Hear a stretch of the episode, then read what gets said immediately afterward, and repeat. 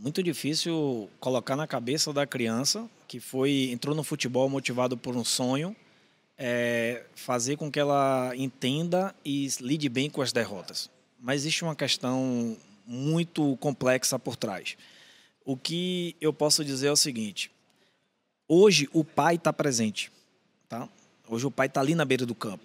O que é que acontece? O pai está ali por quê? Porque eu quero dar apoio ao meu filho. Não é isso que eles falam? Quero uhum. dar apoio ao meu filho. Só que eu me lembro, e eu falo isso nas palestras que eu vou dar, que eu, que eu dou pelo Brasil, seguinte. Antigamente, meu pai não ia pro jogo, tá?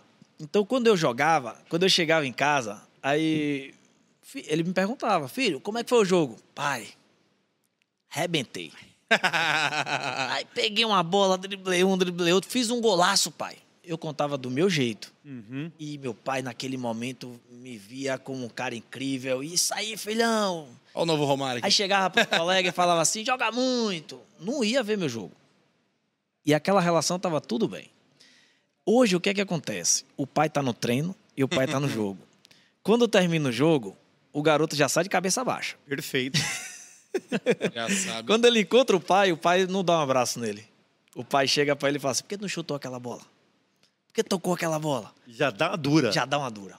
Então, é, com todo amor e carinho, o pai começa a minar essa relação. Então ele começa a brigar, botar a culpa no outro. Ah, meu time não toca. Ah, o treinador é isso. Então ele começa a não entender que aquele jogo é um jogo de formação. Eu entendo o futebol do seguinte: eu me preparei para um futebol. Eu entendo o futebol como uma ferramenta de desenvolvimento humano. Por quê?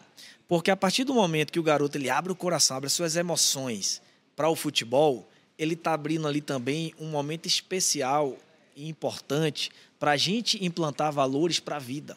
O garoto, ele não, ele, você tem que formar um garoto atleta, não somente futebol, mas para a vida, porque a gente sabe que lá na frente vai ter essas etapas. Uhum. Você vai precisar um dia tomar decisões, você vai construir família, você decidir que faculdade você vai fazer, você vai ter que ganhar dinheiro eu me lembro trabalhando com atletas sub-20 e perguntando para eles se alguns deles, algum deles queriam ganhar. É, todos queriam ser jogador profissional, mas eu falei: você quer ganhar 10 mil reais em algum time? Todos eles no sub-20 em um grande time. Então eles não pensam em ganhar 10 mil, eles pensam em ganhar 100 mil. Não é isso? Sim. Então, e a gente sabe que um dos maiores motivadores é o dinheiro. Futebol. Né? É ser Sim. incrível, é ser orgulho, é ser reconhecido, é a fama, mas também é o dinheiro. Então, por que, que eu estou trazendo a questão do dinheiro? Eles, eles falavam assim: não, 10 mil eu não quero ganhar, não.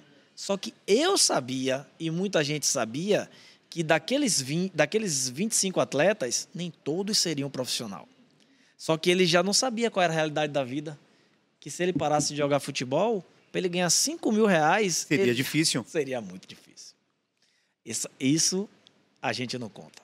Então, é, em 2018, a CBF contratou uma empresa para poder fazer uma auditoria no futebol brasileiro. A gente lembra, naquela época a gente tinha acabado de tomar um, uma sapeca do, da Alemanha, e aí a gente começou a enxergar um futebol amargo, deu tudo errado, e aquela vamos buscar os culpados.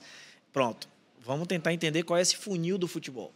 E no funil do futebol, o garoto até 14 anos, ele tem muitas oportunidades. Ele entra com sonho, motivado, e aí tem as etapas do funil. Tá? Todos eles querem ser jogador o quê?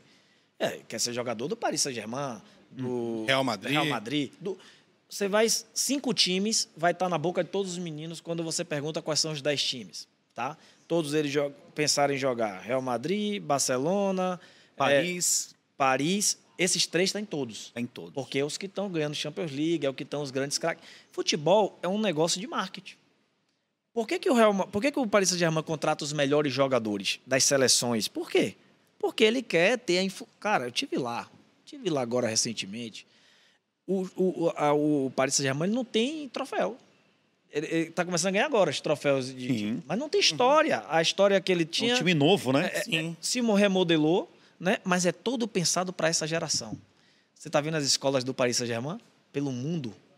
Então, é um modelo, cara, muito articulado, muito estratégico para fazer o garoto sonhar quando sair Neymar, vai chegar o outro. Quando sair Mbappé, vai chegar o outro. Tá lá Messi, Neymar e Mbappé, que são os top do mundo. Só não conseguiram trazer Cristiano Ronaldo. Mas tá os grandes jogadores ali e essa camisa agora passou a ser uma segunda pele dos meninos. Tá? Então, dentro desse funil, e esses garotos que estão jogando no Paris Saint-Germain, os brasileiros, paz-me aí, cara. Somente 0,03% vão realmente realizar o seu sonho. Jogar uma Champions League e ganhar mais de 500 mil reais. Olha isso, cara. Esse dado é importante, hein? 98% vão ganhar até 10 mil reais. É muita gente querendo jogar futebol, muita gente falando que jogar futebol dá dinheiro, Uhum. mas a grande realidade é que nem todo, muitos vão jogar futebol, muitos vão ser jogador profissional, mas nem todos Vão ter o sucesso. E trabalhar a cabeça dele. Então, então, se a possibilidade do sucesso ela é mínima, ela precisa ser maior para quem? Para aquele que desenvolve a mentalidade de atleta. E é isso que eu quero formar. Porque se ele não for jogador de futebol, cara, ele vai entender o jogo, ele vai entender a vida, ele vai entender as oportunidades e ele vai falar assim, cara, eu descubro outras habilidades, me descubro nesse processo e de repente ele vai olhar para trás e fazer como eu fiz. Muito obrigado. Foi doído, foi desesperador, né? Chorei, mas valeu, porque eu tô de pé e porque eu tô olhando para frente e a melhor coisa da vida, cara, é quando você tá de pé e você olha para frente e você enxerga possibilidades. Não é verdade? Opa. Então, Fato. o seu sonho continua, o jogo continua. O juiz não apita, quando- não, não termina quando o juiz apita. Exato. Ele continua.